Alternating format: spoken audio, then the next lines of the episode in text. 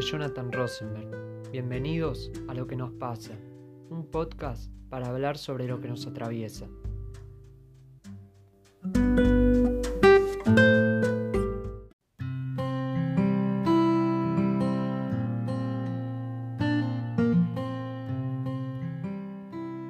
Palabras, solamente palabras. Un enunciado es una palabra o conjunto de palabras proferidas entre dos silencios. Los enunciados sirven para realizar actos significativos del lenguaje, y éste se articula produciendo discursos. Cada cultura dispone la producción de los discursos de manera tal que todos sabemos perfectamente lo que podemos y no decir, además de cuándo y dónde lo podemos decir, aunque a veces expresamos cosas que no querríamos haber dicho. No hay discurso ingenuo, no existe la neutralidad ni la inocencia, todo discurso va en pos de un poder. Hablo para que me quieran, hablo para que me obedezcan, hablo para que me consideren, aunque más no sea, hablo para que me escuchen. Siempre hay un deseo, de lo contrario no estaría hablando. En toda sociedad la producción de la palabra está controlada, seleccionada y distribuida por ciertos procedimientos con el fin de evitar peligros, tratar de manejar lo azaroso y esquivar la materialidad del discurso. La palabra tiene peso propio. Esto no se da a causa de una especie de magia de la palabra, sino porque hay un orden y una práctica del discurso. Las palabras dan placer, pero también pueden doler, por eso hay que controlarlas. Un ejemplo de la materialidad de la palabra es lo que ocurrió en Estados Unidos en 1938, cuando Orson Welles, en una emisión de su programa radial, describió la llegada de los marcianos invadiendo la Tierra. Hubo pánico, corridas e histeria. Durante algunas horas se conmocionó un país entero. Y eran palabras, solamente palabras.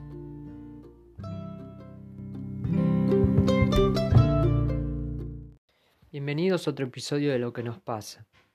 Hoy vamos a hablar acerca de las palabras. Vamos a reflexionar sobre el poder que tienen. Las palabras pueden herir, pueden sanar, pueden modificar estructuras. También vamos a pensar acerca de si una palabra puede modificar el mundo. Nos vamos a reír también con las malas palabras. También son palabras al fin y al cabo, ¿no? Y también, por último, vamos a hablar sobre la libertad de expresión. ¿Me acompañan a recorrer este camino? Vamos. Que es tan permanente, tan cotidiano, tan natural, tan normal, que no nos damos cuenta que lo devaluamos. Y es lo más precioso, lo más valioso que tenemos. Y esto es la palabra. Fíjense ¿Qué diferencia hay entre la palabra y los objetos de consumo? Nosotros tenemos computadoras, celulares, autos, viajes, casas, etc. Todas estas cosas tienen un precio. Y la palabra es gratis. Es el don más maravilloso, más importante que tenemos y es gratis.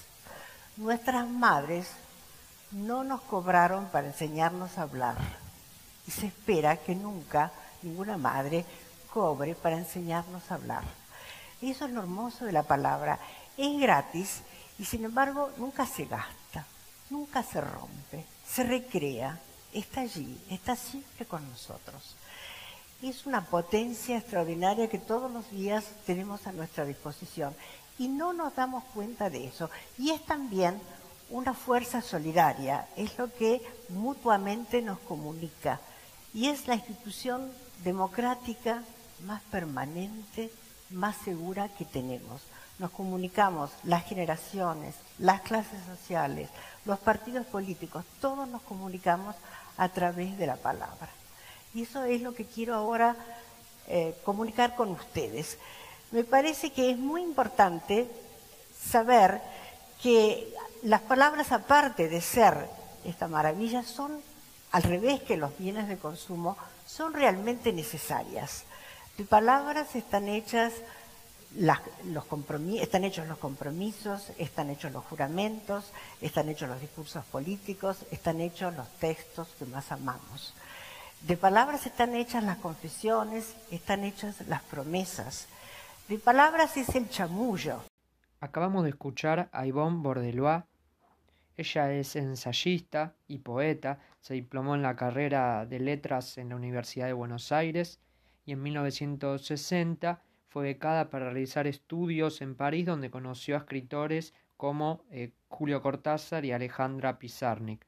Actualmente se dedica a la docencia, al periodismo cultural y a la escritura de poemas, reseñas y ensayos, en su mayoría centradas en el uso de la palabra.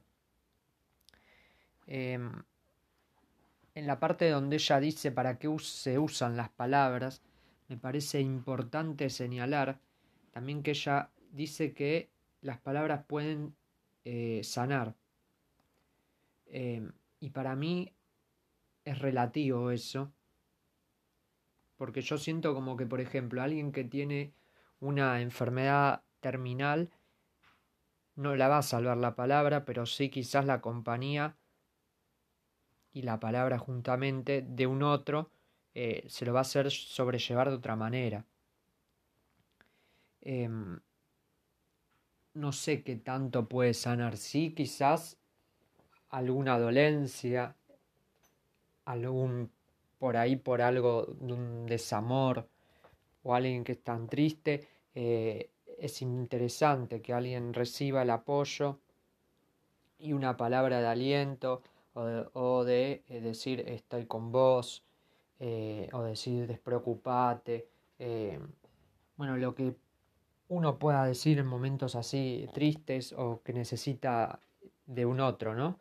Pero es interesante ponerse a pensar porque quizás vivimos en automático y uno no, no reflexiona en qué usa la palabra. Seguimos explorando los usos de la palabra y ahora vamos a ver lo que nos dice Alejandro Dolina. Pueden utilizarse para eludir y no para aludir para escapar, para encubrir, para tapar, para mentir. Y el desengaño ante la traición que a veces nos hacen las palabras es también de las peores frustraciones que podemos sufrir. Siempre es un placer escuchar a Dolina.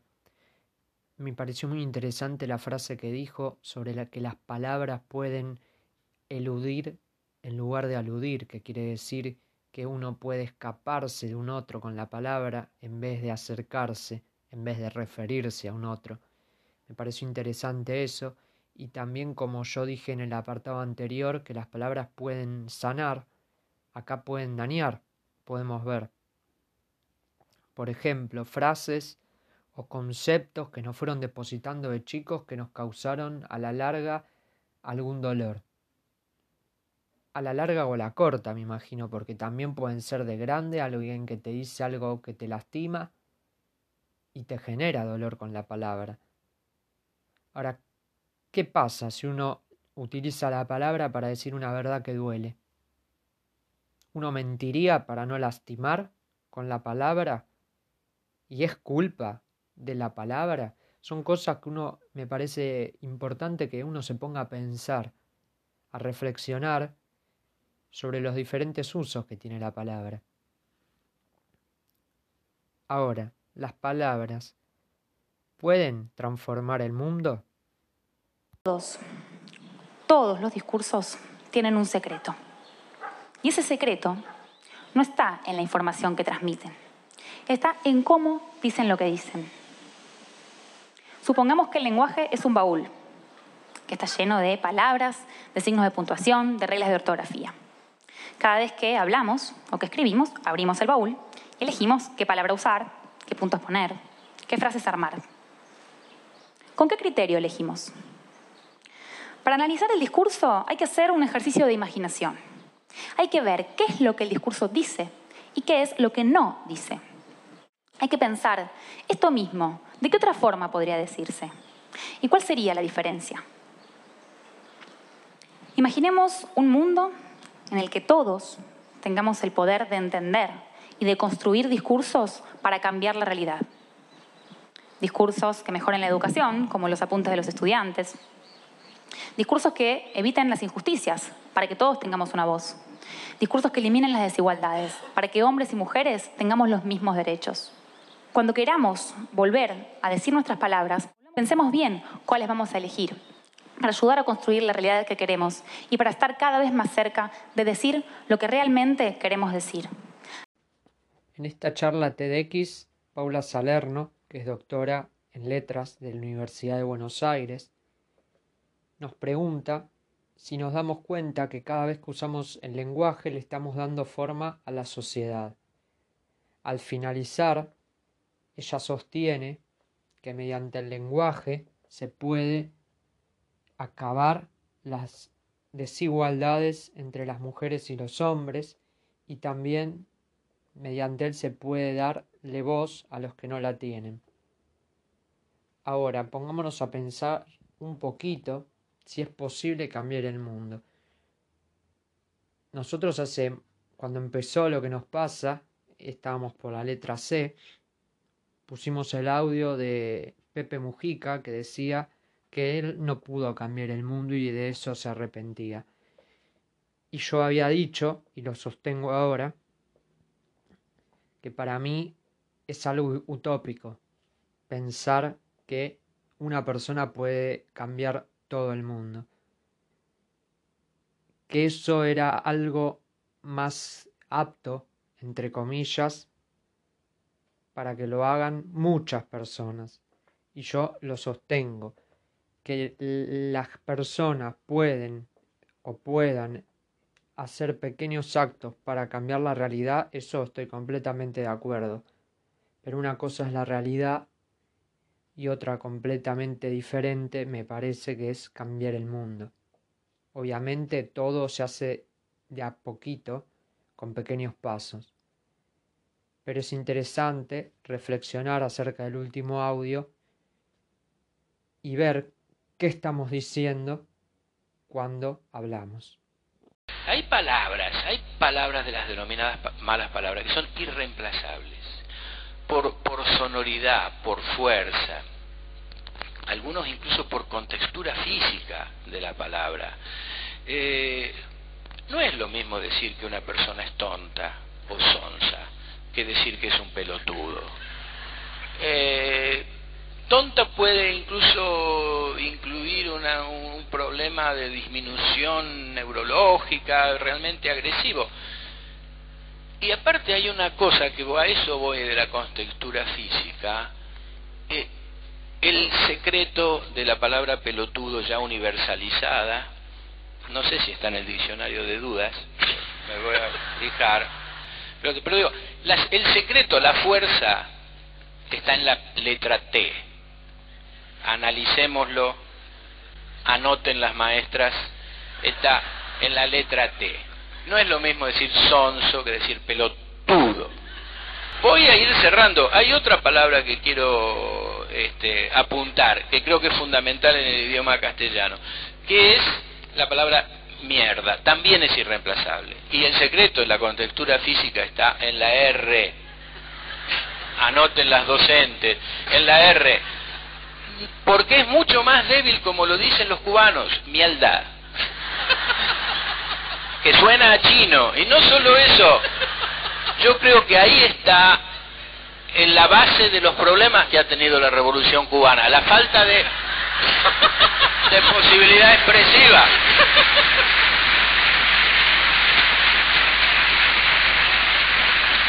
Lo único que yo pediría, no quiero hacer una, repito, una teoría ni nada, lo único que yo pediría es reconsiderar la situación de estas malas palabras. Pido una amnistía para la mayoría de ellas, vivamos una Navidad sin malas palabras e integrémoslas al lenguaje que las vamos a necesitar.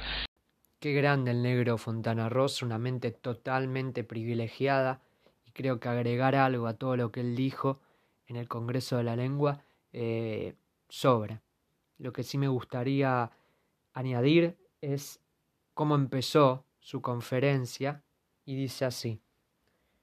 No voy a lanzar ninguna teoría, Un congreso de la lengua es un ámbito apropiado para plantear preguntas y eso es lo que voy a hacer.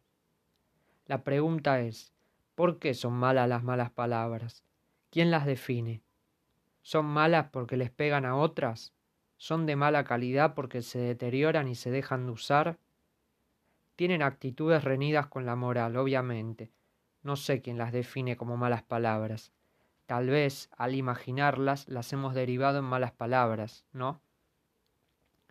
Muchas de estas palabras tienen una intensidad, una fuerza que difícilmente las haga intrascendente. No es que haga una defensa quijotesca de las malas palabras, algunas me gustan, igual que las palabras de uso natural. Yo me acuerdo de que en mi casa mi vieja era la que hablaba bien. Mi viejo era lo que se llamaba un mal hablado, que es una interesante definición. Como era un tipo que venía del deporte, entonces realmente se justificaba. También se lo llamaba boca sucia, una palabra un poco antigua, pero que se puede seguir usando. Era otra época, indudablemente. Había unos primos míos que a veces iban a mi casa y me decían vamos a jugar al tío Berto. Entonces iban a una habitación y se encerraban a putear. Lo que era la falta de la televisión que había que caer en esos juegos ingenuos, ¿no? Ahora yo digo, a veces nos preocupamos porque los jóvenes usan malas palabras. A mí eso no me preocupa, que mi hijo las diga, que haga lo que quiera. Lo que me preocuparía es que no tengan una capacidad de transmisión y de expresión de grafismo al hablar, como esos chicos que dicen había un coso que tenía un coso y acá le salió un coso más largo. Y uno dice, ¿qué coso? Yo creo que estas malas palabras les sirven para expresarse. ¿Los vamos a marginar? ¿Les vamos a cortar esa posibilidad? Afortunadamente ellos no nos dan bola y hablan como les parece. Pienso que las malas palabras brindan otros matices. Yo soy fundamentalmente dibujante. Manejo mal el color, pero sé que cuantos más matices tenga, uno, uno más se puede defender para expresar o transmitir algo. De esta forma, pasamos al último audio que va a hablar de la libertad de expresión. Es cierto que está muy bien decir lo que uno piensa. Así debería ser. bueno. Sin Eh, que eh, decir lo que uno piensa no significa atacar a nadie, ni, Sí, sí, ni sí. ponerse Claro, a pelear con nadie. No, pero es que me Lo que parece pasa que... es que decirlo por ahí te, te deja en el- la grieta, ¿no? Por lo esto de la grieta. Pues la grieta- Decir un coso, te, ahí nomás te ponen en la vereda de enfrente. Sí, lo que pasa es que la Con todo lo grieta, que se la grieta en nuestro, caso, en la Argentina, data de siglos atrás. Digamos, si no fue una cosa, fue la otra. Siempre sí, hubo sí. un motivo Sí, siempre para, una grieta. para que tra- para que se intente tener a, a- a la gente en dos bandos, como si no hubiera la posibilidad de tener una tercera o Claro. cuarta opinión, eh, como si no, no tuviera la chance Sí, sí. de tener un libre pensamiento, que no, no necesariamente ya esté alineado con nadie. Con ninguno, claro. Es decir, tu, tu opinión y es válida y debe ser defendida. Eh, incluso creo que debe ser defendida la opinión de quien no piense como nosotros. Exactamente. Es interesante lo que dice Ricardo Darín en una entrevista a un medio cordobés porque trae a colación lo que muchas veces nosotros tratamos en este podcast, que es el derecho a opinar y la libertad de expresión, ¿no? Yo siempre también sostengo lo mismo, que a veces muchos se escudan en la libertad que tiene uno al expresarse, que es un derecho adquirido, que nunca, nunca debe ser sacado, pero se aprovechan de, esta, de este derecho para eh, escudarse en él.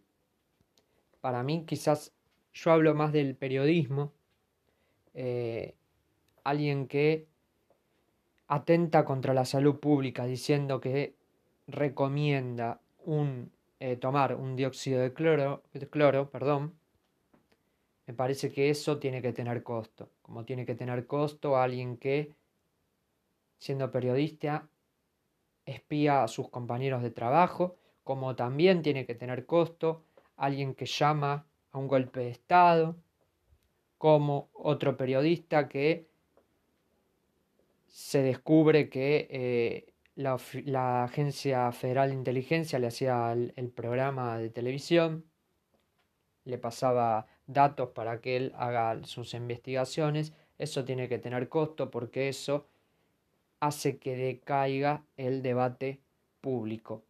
Uno tiene que ser consciente cuando es alguien público de lo que dice. Porque eso, al fin y al cabo, es lo que queda.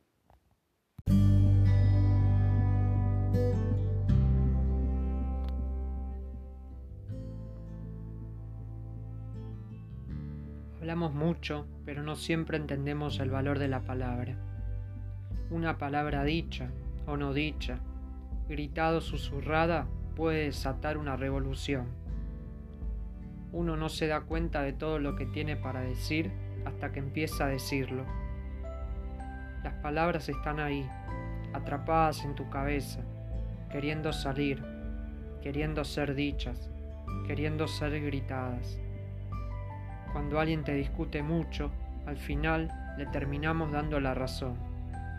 Cuando sentís miedo, te burlás de los cobardes. Cuando estás furioso con alguien, decís no, está todo bien. Para eso sirven las palabras, para ocultar lo que sentís. Uno cree que las palabras dan respuestas, pero dan algo más poderoso, preguntas. Decir algo es muy potente, pero más potente aún es no decirlo, porque el silencio también tiene palabras, pero son palabras guardadas, elegidas, que esperan pacientes el momento de ser reveladas.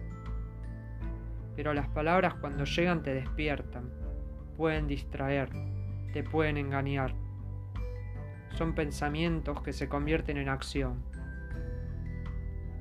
Actuar es mi palabra favorita, porque no se dice, se hace.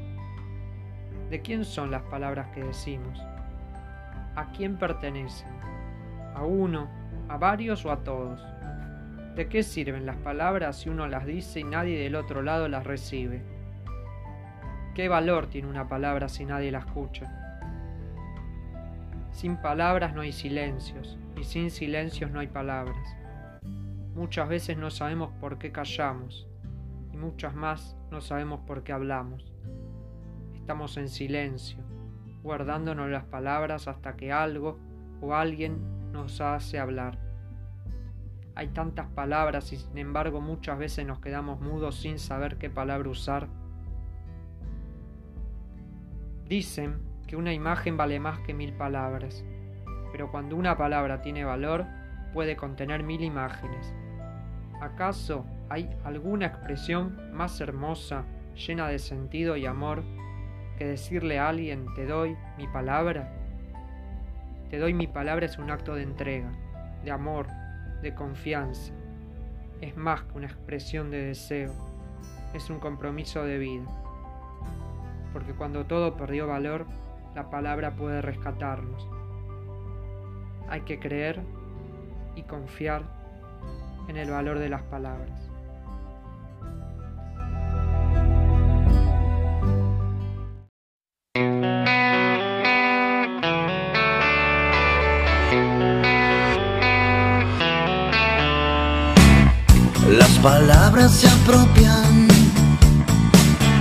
De las cosas que ves,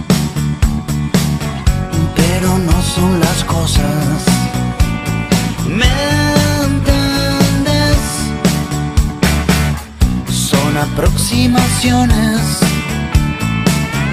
son poesía quizás, son de este ancho universo.